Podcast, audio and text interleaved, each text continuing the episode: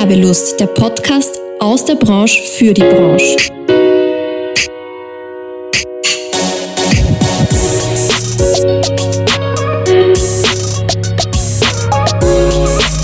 Hallo und willkommen zurück. Das sind wir wieder mit Werbelust, dem Podcast der Fachgruppe Werbung und Marktkommunikation in Wien. So groß und divers unsere Branche auch ist, ist auch unser Podcast bzw. unsere Gäste. Und heute bei mir vor Mikro Hannes Meyer, Geschäftsführer der Firmen Conzipere und Mero Meeting Room GmbH. Hannes wird uns heute erzählen, wie Covid sein Unternehmen auf den Kopf gestellt hat und wie er damit umgegangen ist. Hallo Hannes. Guten Morgen, hallo. Hi, zum Auflockern, erzähl doch mal ein bisschen was über dich und über dein Business oder deine Unternehmen. ja, ich bin seit 2015 äh, in der Selbstständigkeit. Ich komme eigentlich aus dem pädagogischen Bereich, aus der Erwachsenenbildung. Das war also mein, mein letzter Arbeitgeber in einer großen Akademie, wo wir österreichweit tätig waren, ein bisschen auch in Deutschland, aber hauptsächlich Österreich. Und da war ich ein Hybridgeschöpf, Trainer in der Erwachsenenbildung. Und auch Konzeptionist hat sie das genannt, wo man halt die Konzepte schreibt und dann äh, die Teilnehmenden draußen beglückt mit seinen irrsinnig gescheiten Ideen. Großartig. äh, natürlich immer mit Profis in der Unterstützung, dass das auch was wird. War eine sehr schöne Zeit und da habe ich dann, also 2015 war dann für mich so der Punkt, wo ich, was echt sehr häufig passiert, wenn man so den Trainergeruch in der Nase hat, mhm. dass man dann äh, sich selbstständig macht. Und damit habe ich begonnen. Das Consipere war dann mhm. die Geburt, mehr oder weniger. Also die Eintragung im Firmenbuch war mit 2016 dann. Und ja, so habe ich begonnen mit mhm. dem Fokus auf Vertrieb, Verkauf und Führungskräfte-Trainings. Coaching war noch nicht so ein, so ein großer Teil, das war noch nicht so, so relevant am Markt damals. Ja, und äh, dann auf dem Weg dorthin hat sich halt dann viel getan. Ich habe dann noch die Mero GmbH gegründet. Mhm. Das war an und für sich die Idee dahinter, ein Veranstaltungszentrum, das ich 2019 eröffnen wollte. Mhm. Weil wir wissen alle, es ist dann was passiert 2020. was? Was war das nur? Äh, das hat man ziemlich einen Strich durch die Rechnung gemacht. Das war dann mehr oder weniger abgeblasen, weil das Veranstaltungszentrum mit, mit Seminaren ist in der Covid-Zeit war nicht mehr denkbar.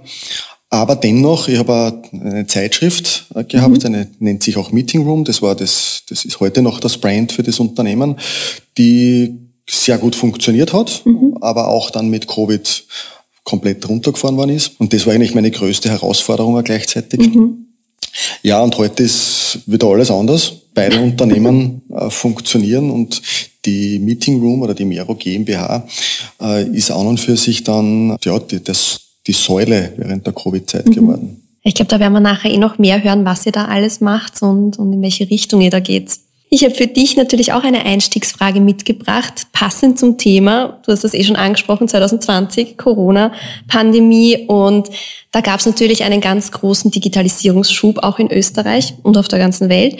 Und das hat sich natürlich fortgezogen. Und ich habe da eine ganz spannende Studie gefunden und mich da ein bisschen reingetigert und reingelesen und habe hab mich informiert. Und mhm. tatsächlich waren drei Viertel der Unternehmerinnen und Unternehmer ähm, haben gesagt, dass die Digitalisierung als Chance zu nutzen ist in Zukunft. Und was glaubst du, wie viele Unternehmen oder Unternehmerinnen und Unternehmen planen jetzt tatsächlich in den nächsten zwei Jahren äh, die Implementierung von zusätzlichen digitalen Tools in ihrem Unternehmen? Spannende Frage. Schätzung. Also ich, ich glaube, äh, sagen wir mal so, Österreich, wir betrachten den deutschen Markt sehr stark. Mhm. Der deutsche Markt äh, hat natürlich eine ganz andere Dimension als der österreichische Markt. Und man darf nicht vergessen, bei uns, Österreich ist das Land der KMUs. Mhm. Nur in Deutschland ist ein KMU, hat ein bisschen eine andere ja. Größenordnung. Und da merken wir, dass groß, also die, die Industrie, die ATX-Werte, die sind schon seit Jahren auch im, im E-Learning beziehungsweise in der, in der Digitalisierung schon stark drinnen. Aber im KMU-Bereich kommt es jetzt auch an. Mhm. Und ich würde schon sagen, die, durch diesen Schub jetzt, durch die Pandemie, durch die quasi gezwungene Veränderung, äh, hat sich schon jetzt da sehr viel getan. Und in den nächsten Jahren würde ich sagen, also, was ist so ein einen Breitengrad bis 2025, wenn man so will, würde ich durchaus schätzen, dass 50 Prozent müssen, mhm. weil es nicht anders geht, weil uns unser Wirtschaftssystem sich schon angepasst hat und daran gewöhnt hat. Das ist so meine persönliche Einschätzung. Du bist der Erste, der die Einstiegsfrage richtig beantwortet. Gratulation! ich wusste nicht, dass es ein richtig und ein falsch gibt. doch, doch. Ist das aus einer Studie, oder wie? Ja. Und das sind 50 wirklich? Ja, 50 Prozent wow. ja, in den nächsten zwei Jahren. Ah, das freut mich. Ja. Dass, ich da, dass das ein Treffer war. Sehr gut. Das müssen wir feiern. Ja, sehr cool. Nein, aber wie du richtig sagst, es hat sich einfach so viel getan. Man muss ja auch darauf reagieren. Und weil du es vorher auch schon angesprochen hast, auch bei euch, ihr habt ja auch während der Pandemie dann natürlich das, ähm, das Konferenzzentrum oder Seminarbetrieb nicht machen können. Was mhm. habt ihr denn stattdessen gemacht? Da darf ich kurz ausholen, weil das ist eine, es berührt mich noch immer ein bisschen die Geschichte. 2019 habe ich ein Objekt gefunden im neunten Bezirk. Das war für mich der, der, der Wunsch oder der Traum, etwas umsetzen zu können, was ich mittel- bis langfristig geplant mhm. habe. Und das war ein wirklich ein schönes Ecklokal mit viel Glas und das Arge dran und dumm muss ich ausholen, das Arge dran war nicht die Pandemie, dass es dann nichts geworden ist, sondern der ähm, Eigentümer hat schon unterschrieben, beziehungsweise es war schon alles mhm. fix. Und drei Wochen vor Einzug, das kannst du dir vorstellen, es waren schon sehr viele Vorbereitungen erledigt, mhm. vor Einzug hat er zurückgezogen. Das war im Oktober, September, Oktober 2019. Und für mich eine Katastrophe, mhm. für alle Beteiligten dran, äh, die Vernichtung schlechthin. Mhm. Natürlich probiert man dann noch alles oder setzt alle Hebel in Bewegung. Warum, weshalb, vielleicht, um was geht's? Liegt es an mir? Mhm. Hat es irgendetwas gegeben ähm, im Vertrag oder hat man Fehler gemacht? Aber es war nicht mehr zu regulieren. Dann so, das alte Büro schon gekündigt. Ja, klar. Äh, ich habe zwar eine Übergangsfrist gehabt, aber dann, du ja. musst was Neues suchen. Ja. Was tust du jetzt da? Das war mal die Priorität eins und die Priorität zwei war, das aufzusammeln, was jetzt an Schaden entstanden ist, um dann im schlimmsten Fall Schadenersatz einzuklagen. Mhm. Weil das war nicht okay. Und dann habe ich einen Rechtsanwalt angerufen, weil es war dann schon soweit. Das war eben kurz nach der Pandemie. Ich habe gesagt, lieber Wolfgang, ich glaube, wir lassen das Ganze, weil er hat mir einen Gefallen getan. Weil das wäre jetzt heute oder beziehungsweise wäre lange Zeit leer gestanden ja. und wir hätten damit nicht das umsetzen können. Also im Endeffekt sehe ich es heute so und denke mir immer, äh, der hat schon gewusst, also was die Gründe wirklich waren. Aber für mich, ich lebe halt in dem Gedanken, der hat mir gefallen dann, der hat schon gewusst, ich schaue auf die Hannes, ich lasse dich nicht rein und ich, weil ich weiß, es, es kommt da was. Hat er sicher nicht gewusst. Aber, aber ein schöner Gedanke. Genau. ich ich habe auf jeden Fall keinen Gräuel mehr an diese Erinnerung. Ja, und äh, dann war das so, dass, dass wir dann umgezogen sind. Mhm und dann langsam wieder daran gearbeitet haben. Aber eben in der Pandemie war es nicht möglich. Und wir hatten dort zwei Seminarräume, einen mhm. großen mit 70 Quadratmeter, haben einen natürlich sofort zurückgegeben, weil das war, wir sind eingezogen Mitte, Ende Oktober, mhm. haben dann dort versucht, die Strategie auch wieder voranzutreiben. Dann März, Ende und sofort den einen Raum zurück. Und einen hatten wir einen kleineren Raum, der hat so circa 30 Quadratmeter. Mhm. Da haben wir gedacht, sollen wir den auch zurückgeben äh, oder machen wir was draus? Können wir überhaupt was draus machen? Und das ist dann äh, statt einem Seminar- oder Gruppenraum, wenn man so will, äh, ist dann ein Studio entstanden. Mhm. Ein Videostudio, ein virtuelles Videostudio, weil wir schon ein bisschen Erfahrung gehabt haben fürs E-Learning, wo wir schon produziert ja. haben, haben wir dann das Ganze ein bisschen größer gemacht. Und das war dann unser, ja, unsere Veränderung in die in Richtung. Ja, Digitalisierung. Genau. das heißt, ihr habt dann wirklich auch Livestreamings, virtuelle Aufnahmen, virtuelle Studioübertragungen gemacht. Ja, absolut. Wir haben, also wie es oft so ist, wir haben völlig die falsche Richtung eingeschlagen am Anfang. Äh, wir waren so der Annahme, die Trainerinnen und Trainer und alle brauchen das draußen, die in der Erwachsenenbildung sind, weil da kommen wir ja her. War nicht so. Ja, völlig, völlig schwachsinnig, hat sich herausgestellt, war die falsche Strategie.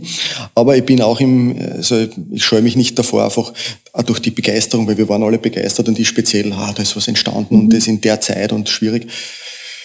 Und dann hat sich herauskristallisiert, die Menschen, die ich kontaktiert habe, das waren hauptsächlich Konzerne, das waren hauptsächlich Menschen im Managementbereich und die haben den Anspruch gehabt, ah, schauen wir uns das einmal an, weil über WebEx, Zoom, Teams hinauszugehen, das ist zwar gut mhm. und notwendig momentan, aber das Das ist nicht sexy. Und ich möchte doch als Vorstand oder beziehungsweise wenn ich eine Botschaft an meine Mitarbeiterinnen und Mitarbeiter sende oder an Kunden, dann soll das professionell sein. Bühne irgendwo im Freien oder in irgendeinem großen Prunksaal war nicht möglich und mhm. somit haben wir dann begonnen, virtuelle Studios zu bauen, um das Ganze nach außen wirklich professionell zu transportieren das war wirklich ein, ein Startschuss. Wir haben eben, da darf ich ganz kurz, mhm. ohne dass da jetzt, ich möchte da jetzt nicht alle aufzählen, aber wir haben Pharmazieriesen gehabt, die auch in der Pandemie wesentlich waren, mhm. die bei uns Informationen an Ärzte und Ärztinnen hinausgetragen haben über das virtuelle Studio, Super. damit sie wissen, was sich verändert, was noch kommt und vor allem, wie die Studien ausschauen. Ja, sicher, weil es war ja auch, der ganze Außendienst war ja komplett dicht. Die durften ja nicht zu den Ärzten, nicht zu den Apotheken klar, du brauchst irgendeine Kommunikationsmöglichkeit. Genau. Und das, das Schöne war, dass halt diese Plattform und das in dieser Situation mehr als optimal, weil wir Veranstaltungen gehabt haben, teilweise von, da waren weltweit 2.000, 3.000 Zuseherinnen und Zuseher. Cool. Und da haben wir, das, das muss man sich dann auf der Zunge zergehen lassen. Ja. Du musst einmal einen Saal finden und du musst diese Leute dorthin bewegen. Also das hat natürlich dann seinen Zweck erfüllt. Das stimmt. Also da hat sich ja wirklich viel getan, vor allem auch mit, eben mit den virtuellen Studios, mit den Live-Übertragungen. Dann gibt's die ganzen Hybrid-Veranstaltungen. Glaubst du, ist es für die Kunden schwer oder wissen die, worauf sie sich da einlassen? Können sich die das wirklich vorstellen oder auch entscheiden, was jetzt das Richtige für sie ist? das ist super, weil diese Woche haben wir einen Neukunden am Montag gehabt. Da will ich jetzt nicht näher drauf eingehen, aber äh, Sie können sich nichts vorstellen. Ich habe mir am Anfang auch, wie wir das vermarktet haben, mhm. den Mund fusselig gesprochen. Und du kannst kein Bild erklären. Aber es war mir, weil ich war begeistert und irgendwie habe ich das transportieren müssen. Mhm. Bis ich dann eh relativ rasch draufgekommen bin, das macht überhaupt keinen Sinn. Kommt zu uns, schaut euch das an. Mhm. Ja, und äh, der Rest ergibt sich ganz von selbst. Mhm. Und so war es dann auch immer, das war die einfachste Form, das äh, im Vertrieb gut zu vermarkten. Wenn man ist gekommen, hat sich das angeschaut. Wir haben es meistens auch, wenn es möglich war, so hergerichtet schon, dass sie sich reinsetzen können, ja. schauen. Und die Überraschung war natürlich immer groß, weil so wie wir hier in einem Raum sitzen, es ist ein ganz normaler Raum, ja. schallgedämmt, schaut ganz anders aus. Also es ist nicht sexy, aber das Bild, das nach außen gestrahlt wird durch die Virtualisierung, das war dann immer der Wow-Effekt. Mhm. So haben wir auch begonnen, beziehungsweise war das, ist das auch ganz klar gewesen auf deine Frage hin, dass man sich nur schwer etwas vorstellen kann und es wirklich nur, wenn man in Berührung ist oder wenn man wenn das, das Auge sieht. Und das war dann auch so, dass dann gefragt wird, na, wo ist denn das produziert worden? Mhm. Und so in welchem das, Studio ist das denn, oder? Genau. mhm. Und dann sind wir natürlich mit ORF und weil es, Gott sei Dank, weil es sehr professionell nach außen gewirkt hat, sind wir dann verglichen worden, aber es sind dann so auch die Kunden durch reine Mundpropaganda dann zu uns kommen. Super, sehr cool.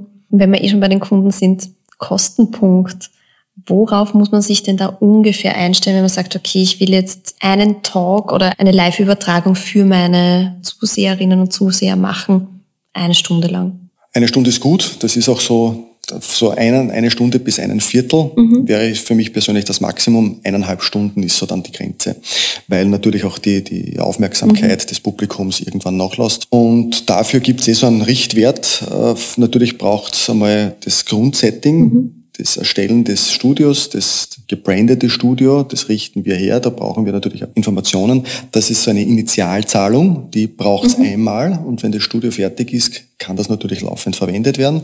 Das kostet so zwischen 1500 Euro bis 3000 Euro. Das ist einmalig, das, dann hat man mal fixe Set und wenn man das wieder verwendet, braucht man das nicht zusätzlich zahlen. Und dann kommt die Veranstaltung mit allem was dazugehört mit Zuschaltungen, mhm. äh, vielleicht von außen. Wir haben sehr viele Virologen, die von Innsbruck zugeschaltet wurden in der Pandemie. Das ist natürlich mit einer Abstimmung im äh, Wesentlich, dass man im Vorab alles äh, vorbereitet und dass dann die Veranstaltung gut klappt.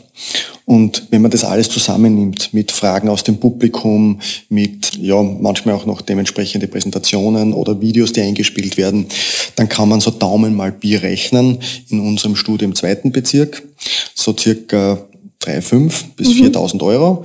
Und wir haben noch ein Studio im 23. Bezirk. Das ist etwas größer, ist eine Greenbox. Da kommt, ist ein bisschen teurer, da kommt so zwischen 4 und, und 5.000, je nachdem, was man, was man hier vorhat. Aber immer noch günstiger, als wenn ich irgendwo ein Event organisiere, die ganzen Leute hinkommen und das Catering zahlen und die Getränke zahlen und so weiter. Ganz ein wesentlicher Punkt, ja. Also mir hat kurz vor der Pandemie, und da sind ja die Budgets schon geplant worden, hat mir ein Kunde gesagt, na, wir haben für das Event äh, 180.000 Euro geplant. Und du hast dich gefreut, ja, das machen wir. Ja, genau. und das ist auch der Grund, warum Kunden, und das ist auch, wie du vorher gefragt hast, so, was verändert sich? Mhm. Und ist das, sind wir schon so weit? Das bleibt auch. Weil ich dadurch viel mehr in einer Zeit äh, erreiche, die ich sonst nur über Roadshow oder in den Bundesländern erreiche. Und das ist auch, das ist auch gut so. Es ist ich finde, Präsentveranstaltungen sind irrsinnig wichtig. Es muss noch diese, diese Bühnenveranstaltung, das muss geben. Ja, definitiv. Und so wie im, im E-Learning, was sagt, nur E-Learning funktioniert nicht, es braucht den Präsenzteil. Das mhm. ist extrem wichtig. Aber wie wir das Fachwissen konsumieren, das können wir schon individuell über Videos, über andere Medien. Das spüren wir auch, weil wir sind auch gefragt worden, macht sie noch weiter? Weil jetzt hört dann die Pandemie vielleicht auf. Und haben gesagt, ja, natürlich, wenn Sie, wenn Sie weiter zu uns kommen, auf jeden Fall. Aber äh, wir haben schon so viele Kunden, die das weiter betreiben und initial immer wieder machen. Ja, das glaube ich auch. Also, also ich muss auch gestehen, ich war ja schon einmal bei dir mit einem ja. Kunden von mir tatsächlich. und das ist extrem angenehm. Also auch wenn du da drinnen bist und in dem Studio. Es ist einfach sehr angenehm auch in der Kommunikation und du siehst auch, wie du wirkst am Bildschirm und wie du nach außen hin wirkst. Also es ist richtig cool. Ich kann es nur jedem empfehlen. ja, da sind wir eh schon gleich bei meiner nächsten Frage. Es hat sich ja auch natürlich ähm, bei uns in der Arbeitswelt sehr viel getan. Wir machen sehr viele Teams, Meetings, Teams, Calls und so weiter. Gibt es da irgendwas aus deiner Sicht, was man unbedingt auch fürs Unternehmen vielleicht selber anschaffen sollte? Stichwort eine gute Kamera oder ein Mikrofon, das irgendwie ein bisschen besser ist oder was auch immer. Hast du da irgendwelche Tipps für uns als Unternehmerinnen und Unternehmer? Definitiv. Also drei grundsätzliche Regeln. Das erste ist, bei einem Meeting immer stehen. Also man ist von, von der Körperhaltung, wenn jetzt reines Videomeeting, Zoom, Teams und alles, was man, oder WebEx, was wir kennen.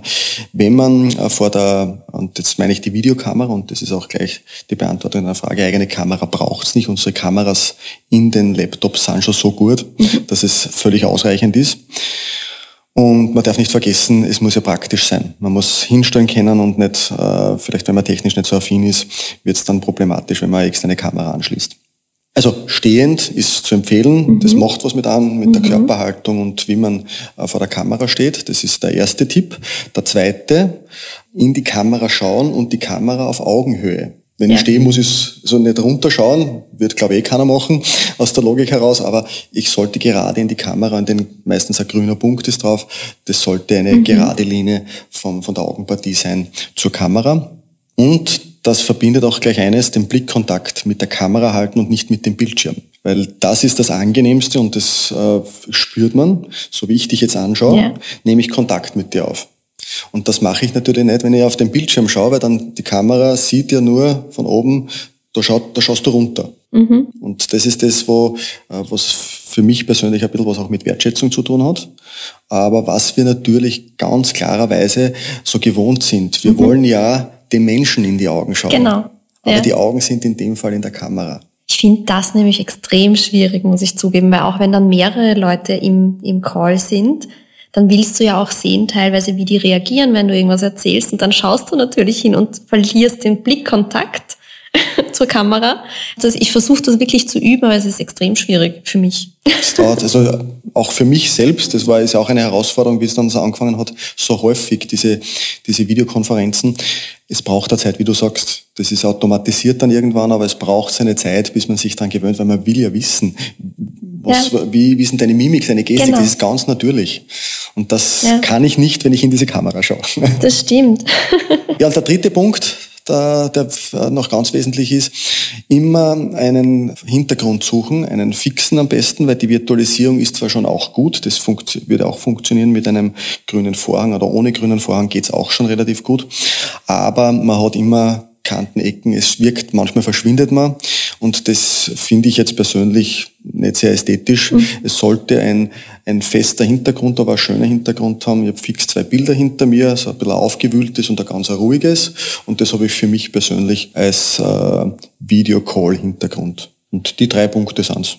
Ja, ähm, hast du noch eine Zukunftsprognose für uns? Wie wird sich das Ganze weiterentwickeln? Ich meine, wir haben jetzt eh schon drüber geredet, es wird bleiben, so wie, also die Digitalisierung wird voranschreiten und die ganzen Themen, die jetzt aufgekommen sind während der Pandemie, werden auch weiterhin erfolgreich funktionieren. Aber hast du noch irgendwas, wo du sagst, das kommt sicher noch? Ganz sicher kommt, trenne ich jetzt in zwei Teile, auf diese Veranstaltungs, den Veranstaltungsteil. Ganz fix kommt, und das spüren wir auch schon, dass äh, die Veranstaltungen, die notwendig waren in der Pandemie, weil es nicht anders gegangen ist, dass die bleiben, aber, und das ist das mhm. Wesentliche, nehmen wir jetzt eine, ja, nehmen wir irgendein Unternehmen, das Filialen hat oder im Vertrieb steht, wird zentral mit Spezialisten im Studio übertragen. Mhm. In den Filialen werden Kunden eingeladen. Mhm. Da gibt's dann auch das Buffet und das, dass man dann noch vielleicht bei einem Glas noch ein bisschen trotschen kann und sich unterhalten kann. Und die Beraterin oder Berater oder Betreuerin oder Betreuer können dann gleich direkt übernehmen und mit dem Kunden über dieses Thema dann sprechen. Also das ist für uns Hybrid das ist etwas, was wir spüren, was kommen wird, weil Kunden, die vor Ort irgendwo betreut werden, wollen ja mit ihrer Betreuerin, mit ihrem Betreuer sprechen. Stimmt. Und wenn ich nach Wien fahre, aus Oberösterreich, Niederösterreich zu einer Veranstaltung, ist das ein bisschen abstrakter, da sehe ich meistens nicht meine direkten Ansprechpartner. Mhm. Das ist im Veranstaltungsbereich meiner Meinung nach äh, steht für die, in der Zukunft. Und im, die zweite Seite in der Pädagogik, also sprich in der Erwachsenenbildung, kommt ganz sicher und wir bringen heuer noch einen äh, Führungskräftelehrgang raus, der das auch äh, dann zeichnen wird. Genau das, was ich zu, zu Beginn schon kurz geschildert habe, dass die Sequenzen des Lernens, also des Fachwissens, mhm. das wird äh, anregend, aber kurz über Videos gestaltet. Sehr mhm. professionell auf den Punkt gebracht, ohne Umschweife dieser Content oder beziehungsweise dieses Wissen schon konsumiert werden kann. Hat zwei Riesenvorteile. Ich muss mich im Präsenztraining nicht aufhalten damit, die Gruppe auf ein gleichmäßiges Niveau zu bringen und kann dann wirklich ausprobieren. Und das ist der zweite springende Punkt. Es geht dann im Präsenztraining nur mehr um die Umsetzungskompetenz ums Ausprobieren, um wie tue ich mal, wo habe ich vielleicht mir mir schwer getan, was war mein Scheitern, wo waren die Erfolge, aber da konzentriert man sich dann wirklich auf den wesentlichen Punkt der Umsetzungskompetenz. Sehr spannend. Und der Vorteil liegt darin dann, und das ist ganz klar, da spüren wir auch, dass diese, die Veränderung, die Fortkosten, die Übernachtungskosten und dann, es ist zwar immer ein bisschen Incentive-Charakter auch gewesen, ja. aber da, die Unternehmen fordern, es muss effizienter werden. Ja, klar, weil jetzt bist du es auch gewohnt als Unternehmer, dass du einfach diese Anfahrtswege dir sparst Absolut, ist auch jetzt auch die Kostenfrage steht natürlich ganz oben momentan, weil warum soll man? Es geht jetzt anders auch. Ja. Und früher war eben häufig die Ausrede, es gibt halt viele, die haben gar nicht das Werkzeug dafür. Die haben vielleicht keinen Laptop oder die, die kennen sie nicht aus oder wollen das nicht. Ist heute anders. Ist heute anders, ja. Ja, damit sind wir tatsächlich schon am Ende unseres großen Frageblocks. Ähm, zum Abschluss erzähl uns doch noch eine lustige Geschichte aus deiner Selbstständigkeit lustige Geschichte aus meinem Puh, gibt's, gibt's einige, Gott sei Dank. Eine, die ist, die da erzähle ich wirklich gerne, weil das jetzt habe ich etwas erzählt vom Meeting Room und das Magazin. Mhm. Äh, ich komme ja nicht aus dieser Branche und war halt der, der kleine Hannes, sage ich immer, der ist ganz mutig gewesen und hat eine Vision gehabt und hat dieses Magazin rausbringen wollen, aber ganz eine konkrete Vorstellung gehabt, was am Cover sein muss. Und ich habe das dann wirklich sukzessive neben meinem eigentlichen Job dann, dann begonnen umzusetzen, zu konzipieren. Naja, und dann äh, musste ich herausgehen und Kunden dafür auch. Und ich mhm. brauche natürlich ein bisschen Werbung, damit sie das auch refinanziert. Und, und ich bin bei einem ersten Kunden, das war ein, ein, äh, ein Möbelbauer, ein, ein Bekannter, bin ich rein und äh, blauäugig halt habe ich versucht, ihm das, also versucht, ich habe ihm das Konzept erklärt. Jetzt war aber das der angehende Juniorchef und hat einen äh, Unternehmensberater äh, beiseite gestellt bekommen von seinem, von seinem Vater, der ihm einfach unterstützen soll, wenn er dann die Agenten des Unternehmens übernimmt. Nur ich habe Pech gehabt. Der hat schon ein paar Magazine am Markt herausgebracht und, und veröffentlicht. Er hat schon ein bisschen Ahnung gehabt. Das Lustige daran war, wir sind da gesessen zu dritt und dann sagt er, na, haben Sie die Nullauflage dabei? Ne? Die, hm, Nuller, okay, was ist das? Also ich planlos. Ja, ich habe einfach eine mhm. super Idee gehabt und ein bisschen habe ich mir jetzt im Nachhinein betrachtet, wie die Hummel, die nicht Also wir wissen, sie kann eh fliegen, aber, aber so, ich habe es einfach nicht besser gewusst. Ich habe es einfach probiert und ich war davon überzeugt. Und der hat mir erzählt, wie viel Geld das sie investiert haben in das letzte Magazin, was er rausgebracht hat und mir ist ganz schlecht geworden. so, das war eine Lehrstunde. Ich habe mich auch dafür bedankt. Und wie wir, wie wir uns äh, verabschiedet haben, hat er dann also so mit seinem Ellbogen rüber, du, mir gefällt das. Mach mal was. Und dann wurde das bestätigt und das war eigentlich äh, lustig und ich habe mir gedacht, ich gehe jetzt, ich, ich habe mich geschaumt eigentlich im Grunde. Ja. Ich dachte, da geht's wirklich nicht mehr mit erhobenen Hauptes, ich gehe sehr, sehr gebeugt hinaus bei den Türen und puh, jetzt habe ich meine Watschen kassiert quasi. Aber das war wirklich dann zum Schluss und das hat irgendwie anerkannt. Mhm. Ja, der, der Bur hat, der, der hat auch was vor und das ist gut, solide, machen wir. Mhm. Sehr cool. Das ist doch eine schöne Geschichte. Absolut. Ja. Sehr schön. Ja, und dein größtes Learning in der Selbstständigkeit? Ich sehe es gerade vor mir auf einen äh, etwas kleiner geschrieben, Mut. Mhm. Den Mutigen gehört die Welt, sagt man. Also das einfach, auch wenn es ja, manchmal eben peinlich werden könnte, aber man muss den Mut aufbringen und einfach sagen, ja, im Endeffekt, was hat man zu verlieren? Wir haben ein Netzwerk aus circa ja, 18 Trainerinnen und Trainern da ging es auch einmal darum, wie kann man das vermarkten oder wie, was, was sind so die, was ist das, der, der Sinn, wie können wir den Nutzen äh, so bringen. Und da ging es halt wie oft hin und her. Im Endeffekt sind wir dann so, das war so die einheitliche Meinung, wenn wir nichts tun, dann, das ist so wie bei der Vorsorge, wenn man gar nichts tut, weil wir wissen, wir sollten vorsorgen, dann ist es das Schlechteste. Und wenn ich das Schlechteste mache, was es gibt am Markt, ist es nur immer besser, als ich tue gar nichts. Und das ist so der Mut, das braucht es einfach, den Mut, nach draußen zu gehen und zu, ja, zu tun, umzusetzen. So mutig, wie ich auch heute hier sitze und mit dir dieses Gespräch führe. Ich hoffe, es ist nicht so schlimm. Nein, absolut nicht. Ja, gibt es noch was, was du anderen Unternehmerinnen und Unternehmern mitgeben willst auf ihrem Weg? Unternehmern mitgeben, das ist gut. Also ja, es gibt schon noch was, das ist so festzuhalten an, an dem, an das man glaubt. Ich habe ich hab schon vieles angegriffen, ich habe schon auch vieles ausprobiert. Ich bin auch schon oft genug auf die, sprichwörtlich auf die Schnauze gefallen. Äh, das gehört dazu. Und das Interessante ist, was ich gelernt habe daraus, ist auch das vermeintlich Schlechte, so wie ich erzählt mhm. habe. Der Vertrag ist dann mhm. annulliert worden. Ich, ich, konnte nicht einziehen, es war ein Schock. Es hat was Gutes gehabt. Und ich glaube, das Gute daraus mitzunehmen, und daraus etwas zu machen. Also wenn, wenn man fähig ist, daraus auch etwas zu machen und an das, was man glaubt, festzuhalten und sie nicht beirren zu lassen. Weil es gibt da draußen so viele, die sagen, das ist total blöd. Ja. Nein, das funktioniert nicht. Und manchmal, das habe ich auch erlebt, steckt ein bisschen der Neid dahinter. So, mhm. und, und das, das nicht zutrauen und ich würde das nicht machen, ich traue mir das nicht zu, aber das heißt noch lange nicht, dass ich als Unternehmerin oder Unternehmer das nicht einfach einmal durchziehe. Und das braucht das Land. Das stimmt, das braucht das Land. ja, jetzt sind wir leider wirklich am Ende unseres Interviews. Vielen lieben Dank, Hannes. Es war mir eine Freude. Mir auch. war nicht so schlimm, oder? ja, vielen Dank. Wir plaudern jetzt im Nachhinein noch ein bisschen und vielen lieben Dank auch an alle Zuhörerinnen und Zuhörer da draußen. Ich freue mich schon auf die nächste Folge. Danke fürs Zuhören, eure Natascha.